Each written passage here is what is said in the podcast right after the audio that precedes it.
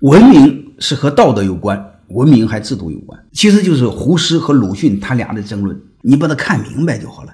如果一个公司没有制度，天天讲道德，结果是什么？还有一个公司从来不喊道德，只讲遵守制度，结果是什么？你把这两个逻辑想明白，所有的都想明白了，是不是？你其实你会发现就一个事儿，你只要有一个制度，让好人赚便宜，坏人吃亏，然后慢慢你公司都是好人，没有坏人了，这不就是我们想要的一个东西吗？所以你会发现，文明是由制度来决定，文明和道德无关。啊，你千万别听一些无脑的人给你忽悠，我们人品不行了，道德不行了。我们把逻辑看透。如果你们没有接受过系统的管理，你就看看泰山管理学院的线上的 MBA 课程，背后全是理，而不是心，更不是玄学。背后它自有自己的逻辑体系。看透之后，一切简单，简单的要命，相互之间不绑架，相互之间坦然。你比如员工的私人生活，我绝对不关心，我才不管他是不是离婚了，是不是出轨了，是不是包二奶了，他和我什么关系？他只要好好工作就行，你管人家干什么？我就搞明白一个事儿：你多干多得，你不干不得。好人一定不能吃亏，坏人一定倒霉。